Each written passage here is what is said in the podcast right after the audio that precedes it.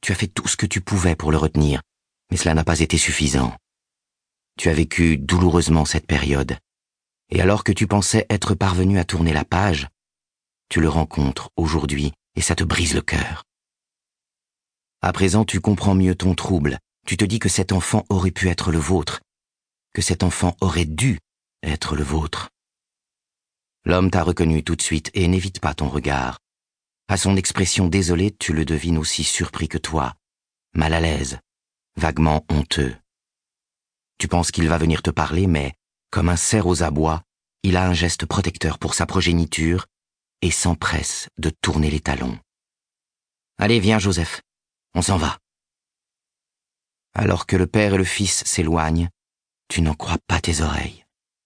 Joseph est l'un des prénoms que vous aviez évoqués ensemble pour votre futur enfant. Tes yeux se brouillent. Tu te sens dépossédé, une fatigue lourde vient de fondre sur toi, qui te fige sur place pendant plusieurs minutes, te laissant interdite, pétrifiée, une boule dans la gorge.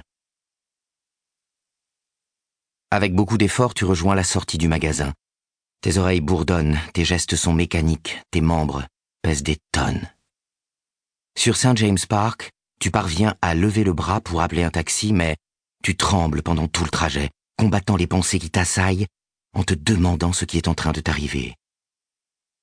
La porte de ton appartement refermée, tu files directement te faire couler un bain.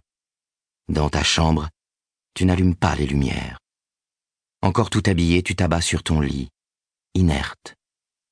Dans ta tête défilent des images de l'enfant à l'avion, et bientôt tout le désespoir que tu as ressenti devant ton ancien amant se transforme en une atroce sensation de vide, un manque qui te comprime la poitrine.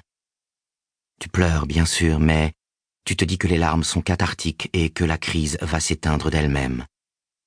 Sauf que la douleur s'approfondit, gonfle et déferle sur toi comme une lame de fond qui t'emporte et fait sauter toutes tes digues, libérant des années d'insatisfaction, de rancœur, d'espoir déçu ravivant des blessures dont tu croyais avoir guéri.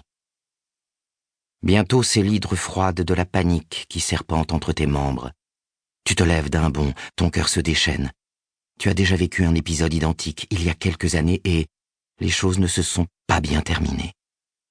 Mais cette pensée a beau te traverser, tu ne parviens pas à bloquer la roue de l'inexorable. Prise de tremblements incontrôlables, tu chancelles jusqu'à la salle de bain la boîte à pharmacie, les tubes de médoc.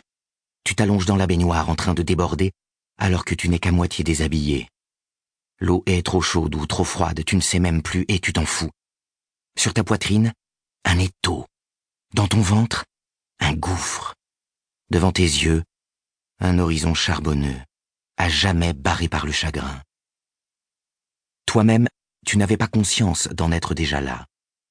Ces dernières années, tu t'es un peu perdu, c'est vrai, et depuis longtemps, tu sais que la vie est fragile. Mais tu ne t'attendais pas à perdre pied aujourd'hui et à basculer si vite. Surtout, tu ne savais pas que ce torrent de boue coulait en toi, cette noirceur, ce poison, cette misère, ce sentiment de solitude perpétuelle qui s'est brusquement réveillé et qui te terrorise. Les tubes de médicaments flottent à la surface comme des bateaux encalminés. Tu les ouvres et tu avales des gélules par poignées. Mais ça ne suffit pas. Tu dois faire les choses jusqu'au bout. Alors tu retires la lame du rasoir posée sur le rebord de la baignoire et tu la fais courir au creux de tes avant-bras. Tu t'es toujours battu âprement, mais aujourd'hui tu ne t'en sens plus capable, car ton ennemi ne te laisse pas de prise et te connais plus que toi-même. En approchant le tranchant de tes veines, tu repenses avec ironie à la joie surfaite que tu as éprouvée ce matin en voyant le soleil par ta fenêtre. Puis il y a ce moment étrange et apaisant où tu sais que les dés sont jetés et que ton allée sans retour a déjà débuté. Hypnotisé, tu contemples ton sang qui, en se diluant, dessine dans l'eau des arabesques, à la beauté sans nom. En te sentant partir, tu te dis qu'au moins la douleur va s'arrêter. Et à cet instant précis, cela n'a pas de prix. Alors que le diable t'emporte dans ses vapeurs brûlantes, l'image du petit garçon traverse à nouveau ton esprit.